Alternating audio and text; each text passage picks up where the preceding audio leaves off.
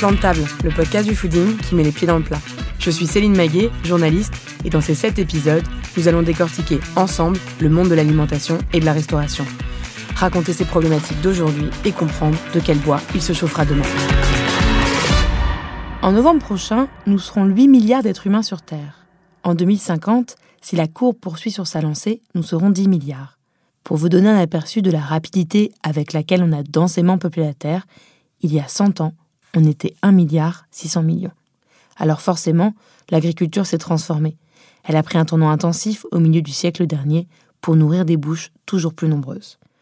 Et elle est encore appelée à s'adapter, car d'ici à 2050, il faudrait augmenter la production agricole de 70%, selon l'ONU. Pour opérer ce changement, il faudra prendre en compte la raréfaction de l'eau, avec le tarissement de nombreuses nappes phréatiques, le réchauffement climatique, la globalisation de notre alimentation et les déséquilibres qui en découlent, la disparition et l'appauvrissement des terres agricoles. Alors comment pourra-t-on nourrir demain ces 10 milliards de terriens?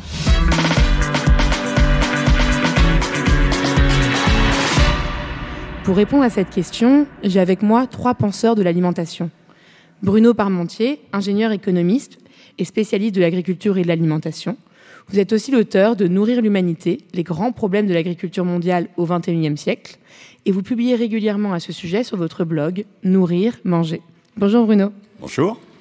Manon Dugré, ingénieure agronome et sociologue, vous êtes coordinatrice de la chaire ANCA pour aliments, nutrition, comportement alimentaire d'AgroParisTech et vous avez notamment supervisé deux grandes opérations, Manger vers le futur et Je mange pour le futur, toutes les deux présentées sous forme de BD pour, sur les réseaux sociaux afin de sensibiliser les 18-35 ans à l'alimentation durable. Bonjour Manon. Bonjour Céline. Xavier Fender, maraîcher et formateur, vous avez créé en 2015 Limonde Toulotte, votre ferme en Seine-et-Marne, que vous conduisez en agroécologie, sans forcément vous revendiquer d'une paroisse. Bonjour Xavier. Bonjour Céline.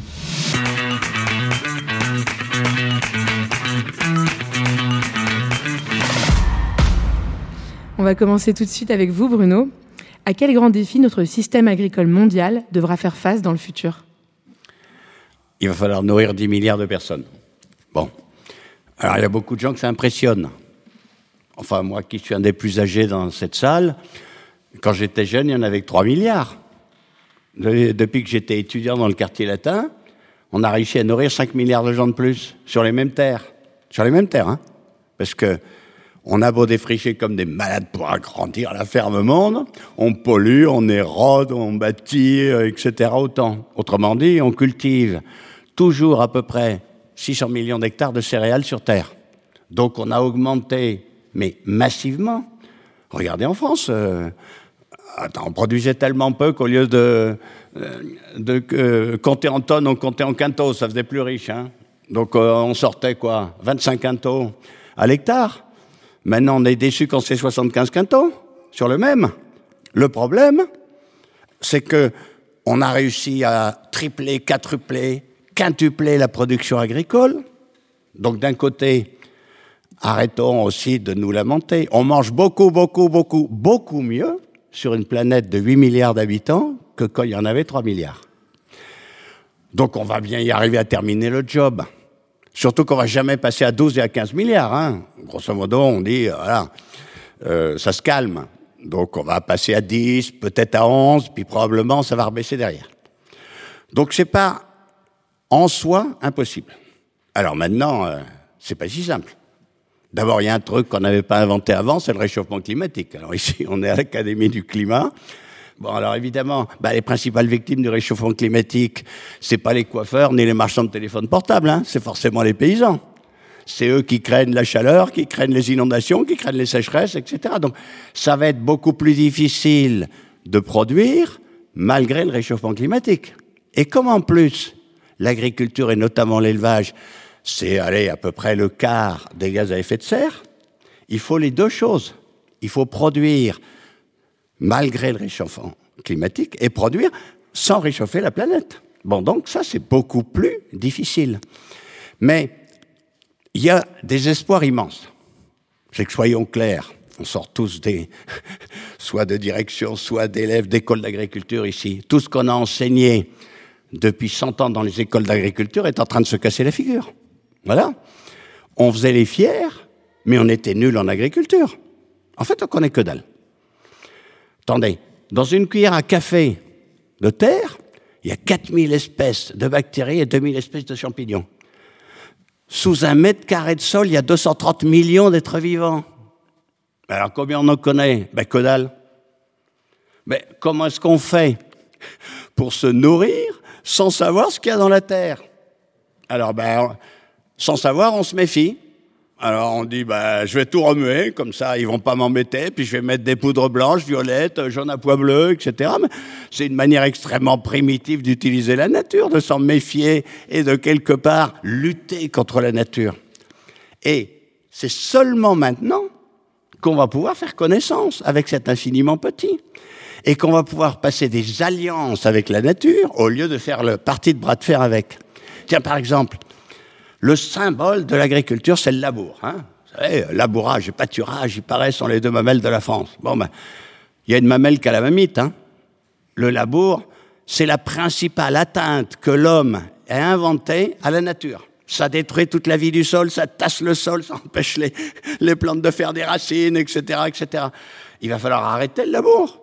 Il y a quand même un principe qui est assez simple. La couleur marron devrait être interdite dans ce pays. Il faut cultiver en permanence avec de la végétation tous les champs. Il faut fixer du carbone et de l'azote en permanence. Mais attendez, l'herbicide, ça se cultive. C'est des plantes qui poussent, qui vont empêcher les autres de planter, puis qui vont geler l'hiver et se transformer en engrais. Mais attendez, les insectes, l'insecticide, ça s'élève.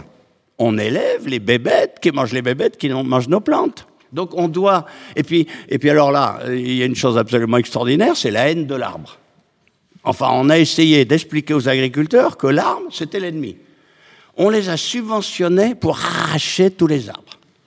On a quand même arraché 1 400 000 kilomètres de haies dans ce pays, subventionnés par nos impôts. Il y avait 350 millions d'arbres. Mais enfin, c'est une histoire de fou. L'arbre, évidemment c'est l'ami de l'agriculteur non seulement ça régule euh, l'humidité, euh, ça régule le vent, etc. Ça va chercher les éléments nutritifs et les faire monter, etc. Mais en plus, l'arbre, c'est un truc génial, ça refroidit la planète. Chaque arbre fixe, allez, en moyenne, 40 kilos de carbone tous les ans. Non mais rien qu'en France, c'est des centaines de millions d'arbres qu'il faut remettre. Mais sur Terre, vous savez combien il faut remettre? 1000 milliards. Il y a 3000 milliards d'arbres sur Terre. Il faut en rajouter un tiers de plus pour vraiment refroidir la planète. Hein, si on veut planter des arbres maintenant, il faut planter les arbres qui arrivent à pousser dans 40 ans avec le nouveau climat. Ne soyons pas pessimistes. L'homme et la femme n'ont pas dit leur dernier mot. Évidemment qu'on peut y arriver à se nourrir. Bon, ce qui agace, c'est que quel que soit le nombre d'habitants sur la planète, il y a toujours 800 millions de gens qui ont faim. Il y en avait 800 millions en l'an 1900, il y en avait 800 millions en 1950, il y en avait 800 millions en l'an 2000, puis il y en a encore 800 millions, puis à ce moment, avec euh, le réchauffement et la guerre, euh, ça a tendance à aller vers 900. Bon, faut terminer le job. Ça me paraît quand même assez raisonnable de se dire, tout enfant sur la planète arrive à manger, alors qu'actuellement, je vous rappelle, il y a un enfant qui meurt de faim toutes les 10 secondes. On va continuer à se reproduire, il y a 2 milliards de gens de plus. On peut y arriver. Mais on peut y arriver au prix d'un changement, mais complet, de notre rapport à la nature. On va comprendre la nature et passer des alliances avec elle. Ça va être absolument passionnant. Et c'est vrai que j'enrage d'être vieux pour dire je vais pas voir tous ces changements qui vont arriver, mais il y a plein de changements super classe qui vont arriver. Mais il reste aussi un gros enjeu, l'eau qui se raréfie. Les réserves mondiales d'eau douce euh, ne cessent de diminuer. On est passé de 16 800 mètres cubes par an et par personne en 1950. Elle devrait être de 4 800 mètres cubes en 2025, soit trois fois moins. Or, l'agriculture en est très demandeuse. En France, 43% de notre eau est utilisée pour irriguer les terres agricoles. Et euh, vous, Xavier, vous avez justement décidé de vous adapter. Est-ce que vous pouvez nous expliquer un peu comment vous faites? Ouais. Alors moi, je suis, euh, je suis de culture agronome. Hein. J'ai suivi des études d'agronomie à Angers. Et ensuite, euh, ensuite j'ai travaillé dans, dans, des bureaux euh, pour aménager le territoire. Et je me suis installé, euh, je me suis installé à Toulotte, donc c'est en Ile-de-France. sur la route de Reims, où il n'y a pas beaucoup d'arbres pour arriver jusqu'à chez moi. Et alors nous, c'est aussi la pratique. Hein. Euh, la pratique de l'agriculture au fur et à mesure des années, l'appréhension du changement climatique, parce que je me définis comme un agriculteur du, changement climatique en commençant en 2015. En fait, toutes les années de, pratique agricole ont été marquées par des années exceptionnelles. Donc une année euh, normale n'existe plus et, euh, on s'adapte à ça. donc on s'adapte au manque d'eau, mais on s'adapte aussi aux excès d'eau. Euh, et, ce qu'on essaye de faire, euh, aussi bien qu'on peut au limon de Toulouse pour, euh, pour arroser nos légumes, c'est de récupérer un maximum d'eau de pluie à la période où elle tombe pour l'utiliser quand on en manque. Voilà. Donc on récupère l'ensemble des eaux qui tombent sur le plastique de la serre, celle des bâtiments, c'est ce, que racontait tout à l'heure euh, Bruno, hein, c'est de venir euh, remettre un petit peu de, nature et de diversité qui nous permet en fait d'atteindre des équilibres tant bien que mal et dans le long terme pour, euh, pour que les insectes se régulent entre eux et, les herbes aussi. Vous avez aussi créé une mare? Voilà, on a créé une mare, on a, on a un bassin de, de, rétention, hein, d'eau de pluie, on a un silo d'eau qui nous permet d'avoir un château d'eau en fait pour utiliser cette eau. Notre mare initialement c'était pour stocker l'eau. On se rend compte que c'est un foyer de vie euh, très très intense. Donc en fait aujourd'hui on, l'utilise comme un lieu. Euh, allez bah c'est notre euh, c'est nos phytos quoi. Donc on a on a on a une réserve de, grenouilles, de crapauds, mais aussi de limaces pour nourrir les grenouilles et les crapauds qui nous dérangent pas dans nos légumes. Euh, et d'insectes pour, euh, pour apporter un équilibre à, la parcelle. Donc on la maintient bien en vie euh, toute l'année. Donc il, voilà, il nous faut de l'eau pour arroser nos légumes et de l'eau pour faire vivre entre autres la mare. Et, moi j'aime bien dire que donc, je produis des légumes, hein, donc il faut absolument de l'eau. j'ai refusé d'aller capter dans la nappe parce qu'en fait, bon, pour des principes écologiques, donc je, et puis j'ai une terre qui s'y prête. Une terre limoneuse, donc, limon de Toulotte. La terre limoneuse euh, maintient très bien l'eau. Donc moi, j'ai cette chance-là de ne pas avoir besoin, euh, de pas avoir besoin d'irriguer euh, en permanence mes légumes. Mais il faut quand même de l'eau et de l'eau régulièrement pour faire pousser des légumes. Et donc moi, je, je dis que j'arrose et que j'irrigue pas. Donc j'ai une technique de d'apport d'eau à, mes légumes qui est euh, très pointu et spécifique. Je ne vais pas irriguer une culture une fois qu'elle est démarrée et que les racines sont allées capter l'eau euh, en profondeur elles-mêmes. Allez-y Bruno. Je veux bien rajouter quelque chose sur l'eau. Premièrement, il y a toujours la même quantité d'eau sur Terre. donc on ne perd pas son eau. La deuxième chose, c'est que malheureusement, 97% de l'eau est salée et les paysans sont pénibles, ils n'aiment pas l'eau salée. Il reste que plus que 3%. Mais ensuite, les deux tiers de cette eau pas salée est inatteignable. Hein, elle est gelée au pôle nord, au pôle sud, elle est trop profonde, etc. Alors, on s'emploie à la faire fondre, mais enfin prévoir un petit dé. Autrement dit, ce dont on parle, c'est 1% de l'eau de la planète, c'est tout. C'est pas beaucoup. évidemment, elle est très très mal répartie. Il y a plein de pays où il y en a trop, et il y a de plus en plus de pays où il n'y en a pas assez. Bon, alors maintenant, à quoi sert cette eau? L'eau, ça sert à faire pousser les plantes. C'est tout. Ça sert d'abord à ça. 70% de l'eau douce, ça sert à faire pousser les plantes. Parce qu'il y a une malfaçon dans la nature. Les plantes ont été livrées sans moteur. Et quand on y réfléchit, c'est incroyable comment elles font pour pousser. Eh ben, c'est la capillarité. Mais si la plante n'a pas transpiré, la sève ne montera jamais. Plus la plante a augmenter de taille, plus elle a transpiré. Le métier de la plante, c'est de transpirer, donc il faut énormément d'eau. Grosso modo, c'est vrai qu'il faut à peu près une tonne d'eau pour un kilo de céréales. Alors maintenant, il paraît que l'eau se raréfie. La France n'est pas en voie de désertification. Bon, l'Australie est en voie de désertification. Le désert de Gobi, le Sahel, mais pas nous. Autrement dit, nous, attendez, ça va. Hein il y a un océan à côté, les vents arrivent de ce côté-là, plus il fait chaud, plus l'océan évapore. Donc je suis pas inquiet, il y aura évidemment de l'eau de pluie en France. Le problème, c'est la gestion de cette eau. Il y aura beaucoup plus d'eau et beaucoup plus d'inondations en janvier, février ou en novembre, et il y aura quasiment plus de pluie entre juin et octobre.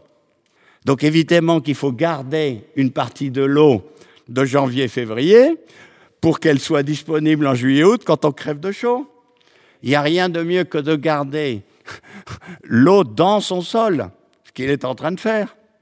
Mais ce qu'il faut, c'est couvrir le sol, élever des vers de terre pour que le sol soit meuble et stocker l'eau dans son champ. Et ces mêmes vers de terre qui ont permis à l'eau de descendre, ils vont permettre aux racines des plantes annuelles d'aller plus profond, d'aller la chercher. Donc notre problème, c'est un problème de gestion de l'eau, mais évidemment qu'on va y arriver. Ça va être passionnant, il va falloir se décarcasser, mais on va y arriver. On voit bien que lui, il y arrive, par exemple. Voilà. Vous l'avez répété, Bruno, il va falloir prendre en compte le réchauffement climatique dans l'agriculture euh, du futur. Euh, Manon, vous, dans les deux projets, les deux grands projets de votre chaire en cas, Manger vers le futur et Je mange pour le futur, vous vous êtes reposé sur différents scénarios prospectifs, notamment celui de l'INRAE pour imaginer le monde de demain. Quel sera l'impact des changements climatiques sur notre alimentation? Euh, bah, les impacts euh, vont être euh, très nombreux. Enfin, là, on parlait de, de l'enjeu de l'eau. C'est sûr que bah, sans eau, on n'aura rien, on rien dans nos, assiettes. Donc, les impacts euh, du changement climatique sont déjà là et vont être de plus en plus présents. Donc, comme disait euh, Bruno, l'enjeu, il est énorme. Il va falloir produire plus. Vous disiez plus 70%. On parle même parfois de x2 parce qu'en fait, les pays en voie de développement suivent aussi les régimes alimentaires euh, des pays occidentaux, donc en augmentant par exemple leur consommation de produits animaux et de, de viande, par exemple. Donc, ces besoins, ils vont augmenter considérablement. Mais c'est vrai que les ressources naturelles aussi euh, s'amenuisent. Donc, comment on produit plus avec moins avec des énergies fossiles aussi qui, euh, bah, dont on le sait, euh, la production va diminuer de plus en plus dans les années à venir, et dans un monde complètement incertain. Euh, Aujourd'hui, on sait qu'il y a six des neuf limites planétaires qui ont été dépassées, et notamment la dernière, c'était l'eau contenue dans les sols, qui a été dépassée, je crois, au moment de l'été. Donc, c'est des limites qui ont été définie par euh, voilà, plusieurs euh, experts internationaux pour dire au-delà de cette limite-là, on ne sait pas vraiment ce qui va se passer. Et ces limites qui ont été dépassées, il y a notamment l'érosion de la biodiversité. On parle de la sixième extinction de masse aujourd'hui. Euh, donc, euh, bah, encore une fois, hein, c'est vrai que si nos sols sont morts, euh, on ne pourra plus rien avoir dans nos assiettes. Et par exemple, il y a 70% euh, de, euh, des espèces cultivées en France qui dépendent des pollinisateurs, par exemple. Euh, l'agriculture, elle est intimement liée au vivant, donc c'est vrai que c'est voilà, ça fait un peu froid, froid dans le dos d'imaginer d'imaginer ça. Après, ce qu'on peut se dire aussi, c'est qu'effectivement, l'impact de l'alimentation est énorme en termes d'empreinte carbone. On parle d'un quart, parfois d'un tiers en fonction des études, mais c'est aussi un levier énorme. Et c'est vrai que moi aussi, je me dis qu'il y a beaucoup de positifs. C'est un levier énorme si on veut agir euh, pour l'avenir de la planète, de se dire on peut faire évoluer les régimes alimentaires, on peut faire évoluer les modes de production euh, pour diminuer notre empreinte carbone notamment. Sachant que, petite parenthèse, il y a l'empreinte carbone, mais pas que. On oublie souvent que euh, l'érosion de la biodiversité, c'est un sujet extrêmement important aussi. Donc, enfin, il n'y a pas que, effectivement, les émissions de gaz à effet de serre qui, euh, qui rentrent en compte. Euh, maintenant que vous avez euh, mis en avant euh, les, interactions aussi entre les pays et la globalisation de l'alimentation, on a observé euh, avec la mondialisation que l'agriculture s'est spécialisée. Aux grandes terres canadiennes, le blé, le colza, les graines de moutarde. À l'Ukraine et la Russie, le blé, l'orge, le maïs, le tournesol. Ces deux derniers, l'Ukraine et la Russie, représentent 30% du commerce mondial du blé et 50% de celui de l'huile et des graines de tournesol. La sécheresse pour le Canada et la guerre pour euh, l'Ukraine et la Russie ont mis en lumière notre dépendance et questionné notre sécurité alimentaire. Bruno, dans les prochaines décennies, est-ce que ces spécialisations par pays sont amenées à changer? Oui. Nous, on est aussi un très gros producteur de blé. Hein Attends, en France, euh, on produit trois fois le blé qu'on mange. Un tiers de la récolte, c'est pour manger. Hein, c'est pour faire du pain, des crêpes, euh, du couscous, des nouilles. Un tiers, c'est pour les, les poulets, les cochons et un tiers, c'est pour l'Afrique du Nord.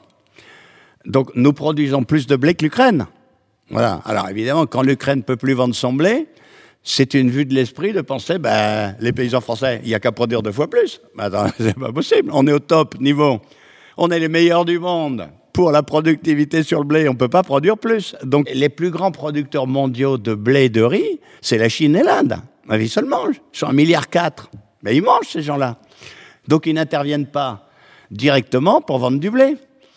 Des, pays capables de vendre du blé, c'est États-Unis, Canada, France, Allemagne, Russie, Ukraine, Kazakhstan. Basta. De temps en temps un peu l'Australie, de temps en temps un peu l'Argentine. Des pays qui ont besoin d'acheter du blé, il y en a plein. Il y a 85 pays qui achètent du blé, il y en a que 7 qui vendent. ben, ben, chacun va acheter chez le voisin d'en face. Donc, le Maroc, l'Algérie, ils achètent en France. Ben, euh, le Liban, l'Égypte, ils achètent au voisin d'en face. Ils s'appellent comment en fait? L'Ukraine. Donc effectivement, on est devant un énorme problème. Mais en plus, tout ça se tient. Mais vous-même, ben, par exemple, les nouilles augmentent. Vous n'avez pas de nouilles. Il faut nourrir les enfants. Ben, on va faire une platée de riz. Ça marche encore mieux avec les cochons. Et donc, toutes les céréales se tiennent. Le cours du riz a une fâcheuse tendance à augmenter, alors que l'Ukraine n'a jamais produit un grain de riz. Sauf que ben, on mange du riz à la place du maïs, etc. Enfin, il est très important pour la paix mondiale que la France produise plus de céréales que ce qu'elle mange. Sinon, si on a durablement faim au Maroc, en Tunisie, en Algérie, en Égypte, etc., ben, ça va pas être la paix. Hein. Donc, d'un côté, il faut absolument que les pays qui font durable en fassent. Ben, c'est ça qu'on a fait quand on a fait la politique agricole commune. Je veux dire, la réalité, c'est que la plupart des régions en Europe ne peuvent pas se nourrir toutes seules. On a décidé de se mettre ensemble en pot commun à 450 millions de personnes. Mais ça a marché. Alors, c'est bien, par exemple, pour nous, de raisonner autour de la Méditerranée. Les pays du nord de la Méditerranée peuvent faire un peu de rame. Les pays au sud de la Méditerranée, avec le réchauffement climatique et l'augmentation de leur population, ne pourront jamais complètement se nourrir. Si on veut vivre en paix autour de notre mer commune, il faut faire autour de la Méditerranée ce qu'on a fait en Europe, une espèce de marché commun agricole. Mais enfin, il ne faut pas non plus se dire, la vocation de la France est de nourrir la planète. L'Afrique doit nourrir les Africains, l'Asie doit nourrir les Asiatiques, et l'Europe doit nourrir les Européens. Qu'il y ait un peu de rab qui circule, c'est réglo. Mais il y a une urgence absolue qui est de tripler la production agricole en Afrique, parce que la population va encore doubler en Afrique, et pour le moment, bien qu'ils ne soient pas très nombreux, ils ne mangent pas bien. Donc il faut arriver à tripler la production agricole en, en Afrique, il faut arriver à la doubler en Asie. C'est possible, c'est très largement ce qu'on a fait en Europe, sauf qu'on s'est à fond décarcassé, et que du temps où on a fait ça en Europe, on n'avait pas encore inventé le réchauffement climatique. Donc c'est très difficile. Mais il ne s'agit pas de nourrir les Africains pour les Européens. Il s'agit d'arrêter d'empêcher les Africains de se nourrir eux-mêmes. Euh, tout euh, cargo de, de, de, maïs ou de blé subventionné qui arrive dans le port de Dakar, c'est 500 chômeurs de plus qui arrivent évidemment dans le bidonville de Dakar, puisque pour le moment la productivité au Sénégal, elle est moins bonne que dans le bassin parisien. Donc il n'y a rien de plus urgent que d'augmenter la productivité partout dans les pays du monde où on n'a pas fini l'augmentation de la population. Manon, vous voulez prendre la parole?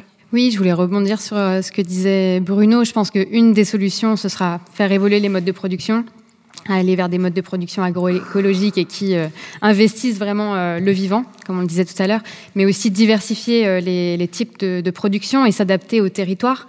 En fait, il y a quand même beaucoup de bon sens derrière. Aujourd'hui, on s'est vraiment spécialisé sur des monocultures. Euh, moi, il y a un chiffre qui m'a marqué, c'est que sur les 6000 espèces qu'on cultive, il n'y en a que 9 qui assurent les deux tiers de nos calories alimentaires. C'est vrai qu'on se dit que c'est fou, en fait, notre répertoire alimentaire en termes de diversité, il s'est complètement euh, amenuisé. Et on a vraiment euh, voilà, trois grandes monocultures, le blé, le riz et le maïs, qu'on surconsomme. et on, voilà, on consomme vraiment très peu de variétés différentes. En fait, on met tous nos œufs dans le même panier. Or, dans un monde complètement incertain voilà, où on voit qu'il y a des épisodes de sécheresse qui vont être de plus en plus violents et fréquents, euh, bah, typiquement le blé résiste très mal à la sécheresse. Donc c'est vrai que bah, si on, se dit que euh, le monde est nourri en grande partie par le blé, ça pose vraiment question. Donc c'est vrai que nous, par exemple, dans nos programmes, on essaye de valoriser une diversité alimentaire. Et c'est en fait c'est assez génial parce que ça permet aussi d'aller vers des aliments qu'on connaît peut-être peu. Euh, donc on avait par exemple réservé une semaine de notre programme Je mange pour le futur sur la diversité notamment des céréales en incitant à, euh, chez le boulanger, aller euh, euh, choisir des pains avec des farines voilà, qu'on a peut-être peu l'habitude de consommer, comme l'épeautre par exemple, qui résiste pour le coup très bien à la sécheresse, ou par exemple on proposait de consommer un risotto à base d'orge perlée pour changer du riz, parce que voilà, encore une fois, le riz, c'est une monoculture. En plus, le riz, a ce petit problème d'émettre beaucoup de méthane dans sa production. C'est un sujet dont on parle assez peu parce qu'on sait que globalement l'élevage euh, produit énormément de méthane, qui est un gaz à effet de serre très puissant. Mais le riz, dans la manière dont il est cultivé euh, en rizière, émet aussi euh, pas mal de méthane. Ça ne concerne pas tous les modes de production du riz, mais ça reste un sujet donc autant diversifié. En plus, ça permet bah d'exercer moins de pression sur les stocks, typiquement sur les, les espèces de poissons. Aujourd'hui, on voit qu'il y a des stocks qui se sont complètement effondrés. C'est pas tant euh, la disparition des espèces, c'est vraiment le fait que dans une espèce, par exemple, la, population est devenue euh, toute petite. Donc c'est vrai que si on continue de manger tout le temps du cabillaud, par exemple, bah, on, met en péril le, cabillaud tout simplement plus on diversifie, plus on a de chances d'avoir des apports nutritionnels qui sont équilibrés, par exemple. Et puis forcément, on impacte moins la biodiversité également. Donc la solution serait de tendre vers une diversification alimentaire. Et pour vous, Bruno, ce serait euh, plutôt de euh, la dépendance entre la dépendance mondiale euh, entre les pays va être conservée, mais plutôt par zone, fonctionner plutôt par zone plutôt que mondialement. Sauf qu'en fait, en France, par exemple, on nourrit nos animaux avec énormément d'importation des, des, protéines végétales comme le soja. vous, Manon, vous mettez beaucoup en avant l'intérêt justement de ces protéines végétales, mais plutôt dans l'alimentation humaine. Et qu'est-ce que ça provoquerait dans les cultures en France, ce changement dans notre alimentation? D'un point de vue des régimes, ce qui est sûr, c'est que, alors il y a notamment une étude de l'INRAE qui montre que adopter une alimentation flexitarienne, c'est-à-dire qui augmente euh, volontairement la part des produits animaux et donc des protéines végétales par rapport aux protéines animales, permettrait de diminuer de 30 à 40 l'empreinte carbone de notre alimentation.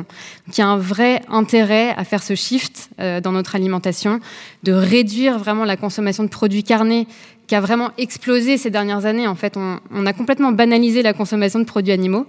Euh, donc, nous, on ne dit pas qu'il faut nécessairement supprimer totalement euh, la consommation de produits animaux, mais vraiment la réduire et en, manger une de meilleure qualité. Et puis, valoriser la consommation de produits végétaux, euh, les fruits, les légumes, les céréales, mais aussi les légumineuses.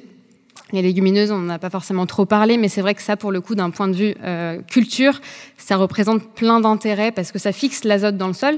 Donc, par exemple, ça permet de diminuer l'apport d'engrais azotés. Donc euh, voilà, la légumineuse, on l'a complètement euh, mis un peu de côté parce que les rendements sont moins bons, par exemple, que les céréales, alors que c'est voilà, c'est un aliment qui, qui, a vraiment plein de vertus à la fois pour la santé, mais aussi d'un point de vue agriculture. Xavier, vous voulez prendre la parole? Oui, alors moi je voulais intervenir pour donner mon tout petit exemple, euh, qui cultive euh, un peu moins de 5 hectares. Euh, toute la production. D'abord, j'ai une production très diversifiée de légumes qui est mon, ma stratégie de sécurité en fait. C'est ma stratégie d'avenir, de développement de ma ferme et de sécurité. Parce que j'ai une telle diversité que perdre une ou deux cultures, perdre ou réduire le rendement sur une, deux, trois cultures qui réagit mal à l'excès d'eau, à l'excès de chaleur, ou à la sécheresse euh, ne génère pas un risque mortel pour ma structure. Euh, je parle vraiment économiquement. Hein. Euh, et l'autre point, c'est que bah, je, nourris un nombre réduit de personnes à l'échelle de ma parcelle, mais tout est à destination du territoire. C'est-à-dire que c'est une production qui va bah, au maximum à 80 km, puisque je nourris beaucoup Paris, mais aussi autour de la ferme. donc on, est dans une dans une logique euh, de territoire euh, et de diversification qui illustre en fait juste vos propos à, l'échelle de mon exemple. J'en ai parlé un peu rapidement au début, vous l'avez aussi évoqué euh, Bruno. les terres se bétonisent ou elles s'appauvrissent après des exploitations trop intensives. En 2010, l'ancien rapporteur spécial des Nations Unies pour le droit à l'alimentation, Olivier Schutter, expliquait que 5 à 10 millions d'hectares étaient abandonnés chaque année par dégradation des terres et 15 à 20 millions d'hectares bâtis et goudronnés vous, vous êtes un défenseur des, sols, de la biodiversité. Xavier, vous êtes aussi formateur. Vous avez la, ferme et vous avez commencé justement à, enseigner à des futurs ou à des maraîchers actuels. Quel modèle agricole vous leur enseignez? Alors, moi, je, transmets un peu mon expérience. Je transmets mon expérience pour euh, essayer d'établir des fermes qui sont bien sûr euh, respectueuses de l'environnement qui les accueille, euh, non seulement euh, pour, euh, pour la biodiversité, pour le bien-être de la planète et pour plein d'idées philosophiques, mais aussi pour la sécurité et la résilience de leur propre ferme. ça, c'est une première chose. Et j'enseigne aussi sur le développement de ces fermes dans, le, dans, le respect des personnes qui les cultivent, c'est-à-dire aujourd'hui c'est un métier qui est quand même assez, on va dire, ingrat ou réputé comme tel, euh, et qu'il faut euh, démocratiser et normaliser. Euh, donc voilà ce que je partage aussi. Et puis il y a le volet économique aussi, qui est parfois un peu, un peu tendu. Hein. L'économie agricole, c'est une économie particulière. où les marges sont assez faibles et il faut réussir à les trouver pour se rémunérer. Et il faut aussi considérer que la main-d'œuvre du paysan est une main-d'œuvre qui doit être rémunérée vous, vous avez cette chance d'avoir des terres limoneuses qui stockent l'eau, mais vous formez aussi d'autres personnes qui se mm. trouvent face à donc d'autres situations. Comment vous leur expliquez comment s'adapter en fait? Parce que mm. votre modèle n'est pas reproductible. Chaque terre est différente, chaque personne est différente. Alors, en, voilà, moi, je, je, vraiment, je me revendique d'aucune paroisse, comme vous l'avez dit au début, ou de ou d'une ou d'une technique de, de, que ce soit euh, le, le, MSV ou la permaculture ou l'agroforesterie Maraîchage sur sol vivant. Maraîchage sur sol vivant. Ah, je m'inspire de, de, tout euh, ce qui peut me servir, mais je ne vais pas me revendiquer d'une ou d'une autre. Pourquoi? Parce que je pense que chaque ferme, en fait, doit s'adapter à son environnement euh, sous la terre, au-dessus de la terre, dans son environnement euh, de population économique, etc. On s'installe pas de la même manière en Île-de-France et en Bretagne et en Creuse pour produire des légumes, ce que je connais. on n'aura pas la même clientèle, donc en fait, il faut aussi s'adapter à ça. Euh, et pas les mêmes besoins en face. Et puis les terres sont pas les mêmes, donc il faut aussi s'y adapter. Moi, je ne peux pas euh, raconter aux gens à qui, euh, à qui je, enfin, que j'accompagne dans, une installation que on peut produire des légumes sans, sans, irriguer. Je peux pas leur dire ça. Par contre, je peux rebondir sur ce que disait Bruno, c'est-à-dire que oui, il y a des techniques pour maintenir l'eau dans le sol, pour éviter qu'elle s'évapore par autre chose que par les feuilles de la plante. Euh, pour euh, essayer de la capter au maximum, de la stocker éventuellement. Euh, et surtout, en fait, dans toute cette histoire de, stockage d'eau et de, et de maintien de l'eau, on a, en, particulier dans ma région, là, qui est, l'abri, bah, non seulement toutes les surfaces imperméabilisées, hein, donc routes, toits, serres en agriculture, etc., qu'on peut récupérer, ou au moins à l'échelle de la ferme pour ce qui est de mon cas, mais on a aussi toutes ces terres qui sont, euh, qui sont drainées et qui en fait envoient les eaux de pluie comme si elles tombaient quasiment sur un toit. C'est-à-dire qu'on n'a plus d'infiltration, on n'a que du ruissellement. Et on se retrouve avec des inondations et des, des rivières, des ruisseaux qui sont marrons. Hein. Donc il disait il faut annuler cette couleur marron, mais il faut annuler la couleur marron sur les terres cultivées. Mais en fait, tant qu'on la verra, cette couleur marron sur les terres cultivées, on va se, retrouver avec des rivières marrons et puis ensuite des estuaires marrons, ce qui n'est pas normal. La terre, elle n'est pas censée se retrouver euh, dans la Gironde. Elle est censée rester en place. Vous l'avez tous les trois mis en avant. Euh, l'agriculture de demain, ce sera l'agriculture du vivant. Euh, il y a un exemple assez parlant, c'est l'exemple du Sri Lanka qui a voulu passer au tout bio en 2021 en bannissant tous les engrais chimiques du pays. Et sauf que sans accompagnement des agriculteurs dans la transition au bio, le gouvernement a dû faire marche arrière. Alors Bruno, comment procéder à cette transition en douceur et comment l'accompagner? Bon, le, Sri Lanka, c'est caricatural. Hein. C'est un pays colonisé par une famille. Hein. Et tout d'un coup, ils ont une idée au repas de famille. Allez, on arrête d'importer les engrais, les pesticides. Ça va être bien pour notre image. On passe au bio. Bon, du jour au lendemain. Mais attendez, bon, qu'est-ce qu'ils cultivent au Sri Lanka? Du thé et du riz. Il faut voir que c'est deux monocultures. Le thé, c'est un arbre. Hein Quand on plante euh, euh, l'arbre, ben, il faut cinq ans pour commencer à récolter, puis on récolte pendant 30 ans. Qui dit monoculture dit épuisement des sols. Donc on ne peut pas cultiver pendant 30 ans la même espèce qui pompe sur le sol sans engrais. Donc si on veut faire du thé écolo, bio, il faut faire des mélanges de plantes. Donc, si on veut le faire tranquillement, il faut arrêter, il faut tout arracher, il faut planter, détailler avec euh, des légumineuses, euh, avec etc., des arbres au-dessus, etc. Bon, il faut 10 ans pour faire ça. Du jour au lendemain, tu arrêtes de mettre de l'engrais sur ton champ de thé, il n'y a plus de thé. Bon, ben donc ça s'est arrêté. Et puis alors le riz. Le riz, en théorie, ça ne devrait pas être une monoculture, c'est une culture annuelle. Mais comme le riz a besoin d'énormément de travaux hydrauliques, a besoin de barrages, de terrasses, etc. Une fois qu'on a investi beaucoup là-dedans, on fait pas du blé une année, du maïs une autre année, du, soja, du colza, etc. On fait riz sur riz. Donc c'est la même chose. Alors il pompe en permanence, faut filer de l'engrais. Donc du jour au lendemain, tu fais ça sans préparation, ça a été le désastre, les gens crevaient de faim. Aussi simple que ça. Bon, le bio, c'est bien, mais il n'y aura jamais 100% de bio, nulle part. Je veux dire, la réalité du bio, c'est que c'est plus aléatoire, c'est plus de boulot, et souvent tu gagnes moins. Bon, alors, c'est bien que les gens qui aiment sauver la planète s'y mettent. Donc c'est parfait, on est passé de 2% à 8% de bio en France. C'est magnifique. Entre parenthèses, vous avez vu que depuis deux ans, ça y est.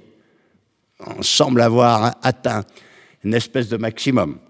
Il faut voir que les pays qui ont le plus de bio dans le monde, ce pas des pays agricoles, c'est des pays qui ne produisent que des fruits et légumes. Hein. C'est euh, l'Autriche et la Suisse. Ils en sont à 18%.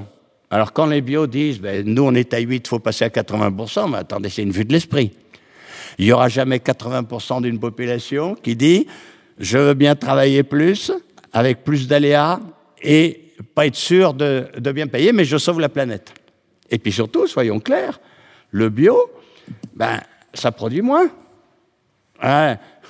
Depuis 30 ans, notre récolte de blé est stable autour de 70-75 quintaux l'hectare. Mais depuis 30 ans, la récolte de blé bio est aussi stable autour de 30-35 quintaux l'hectare.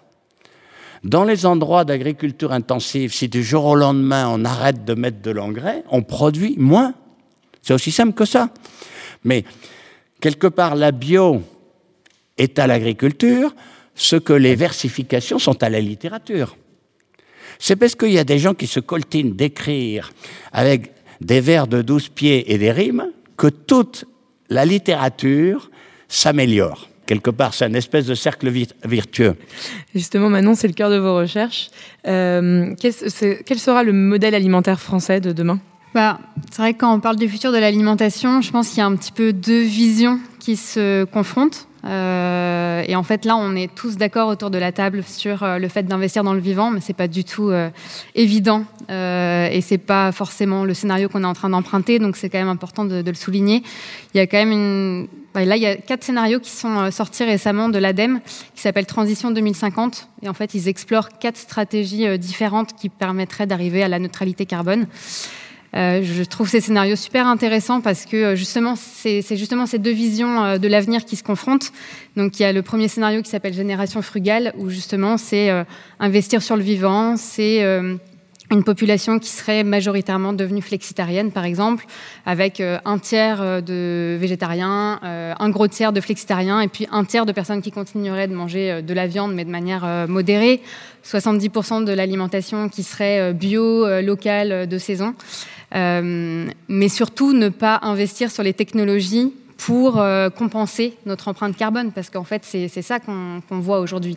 C'est toujours développer des nouvelles technologies euh, qui va nous permettre une agriculture de précision, qui va nous permettre d'aller euh, capter le carbone qu'on émet, et en fait, on marche complètement sur la tête, parce que peut-être que les solutions, tout simplement, ça va être de réduire le gaspillage. On, on gaspille un tiers de l'alimentation aujourd'hui, donc déjà, essayer de mettre des investissements pour réduire ce gaspillage, ça, ça paraît évident, en fait, comme solution, et je pense que ça coûte moins aussi que d'aller développer euh, des technologies euh, de pointe.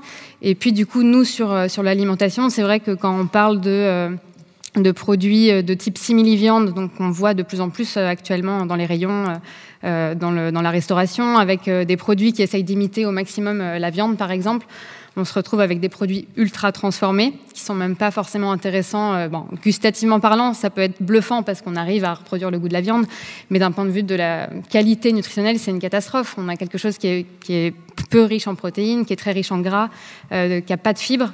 Euh, donc c'est vrai que j'ai du mal à me dire que ça va être ça la solution de demain.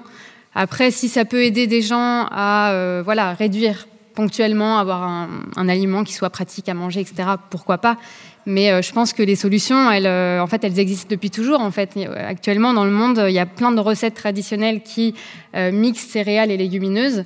Et en fait, on a, on a perdu ça, on a perdu ces savoirs-là. Et donc, je pense que c'est ça qu'il faut, qu'il faut remettre au goût du jour. Et c'est vraiment notre objectif à la chaire en cas de montrer que l'alimentation durable, ça peut être vraiment quelque chose de désirable, euh, qui nous demande pas de passer deux heures en cuisine tous les jours, qui nous demande pas de dépenser trois fois plus d'argent ou d'aller faire nos courses dans quatre endroits différents. Il y a des solutions assez simples en fait pour arriver à cette alimentation durable, avec des petits changements. Donc effectivement, réduire la consommation de viande qui permet de faire des économies. Euh, augmenter du coup la consommation de fruits, légumes, de légumineuses, et aussi, alors généralement, ce qu'on met en avant, c'est le fait de réduire la consommation de boissons sucrées, de boissons alcoolisées, qui coûtent cher, qui est ni bon pour euh, pour euh, la santé, ni bon pour la planète. Et hum, il y a plein de chefs aujourd'hui qui s'emparent de, de, ça, de ces sujets-là, pour montrer qu'une alimentation végétarienne, ça peut être incroyable. Euh, le monde du végétal, c'est hyper diversifié, donc c'est vrai qu'en termes de, créativité, c'est euh, juste euh, génial et on a, encore tout à découvrir. Là, moi, je viens de me lancer dans un CAP cuisine en parallèle de, ce que je fais à AgroParisTech.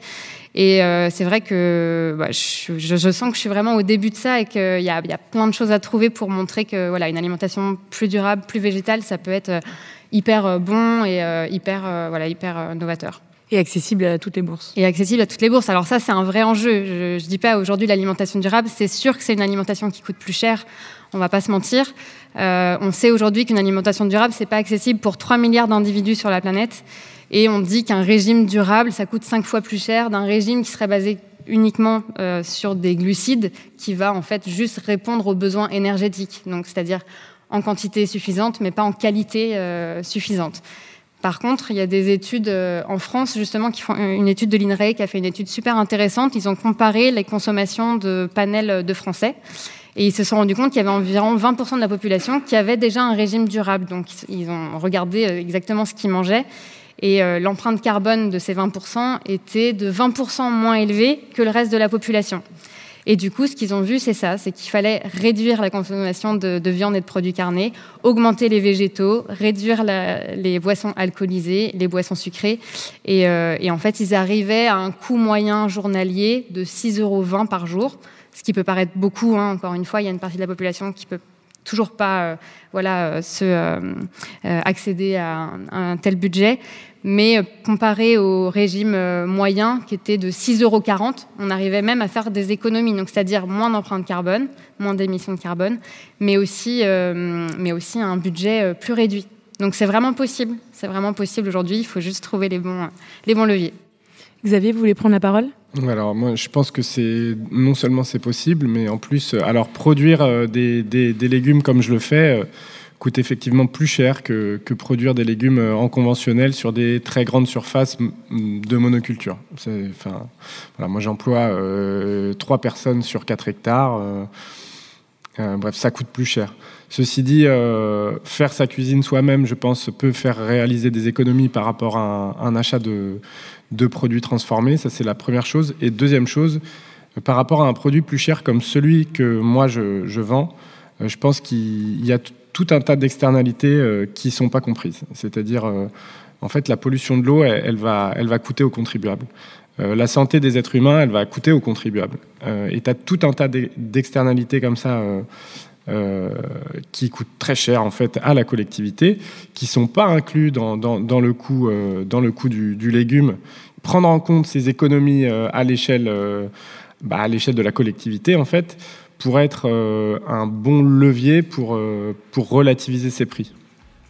Et par ailleurs, euh, moi j'ajouterais aussi que, que manger des légumes qui, qui sortent d'une production comme la mienne, on peut valoriser beaucoup mieux l'ensemble du, du, produit que, une, que ce soit une tomate ou un poireau qui vient de loin et qui est un peu fatigué.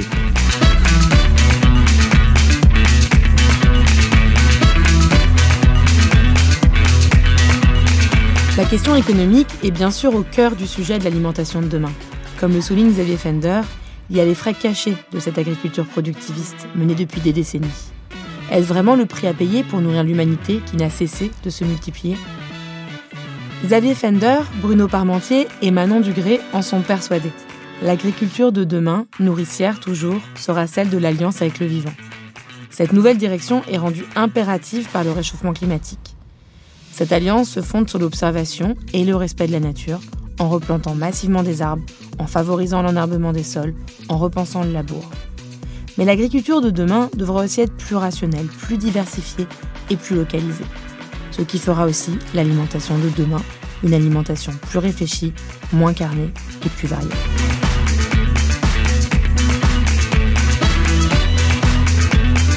Vous venez d'écouter Plan de table, le podcast du fooding qui met les pieds dans le plat. Abonnez-vous pour ne rien rater des prochains épisodes.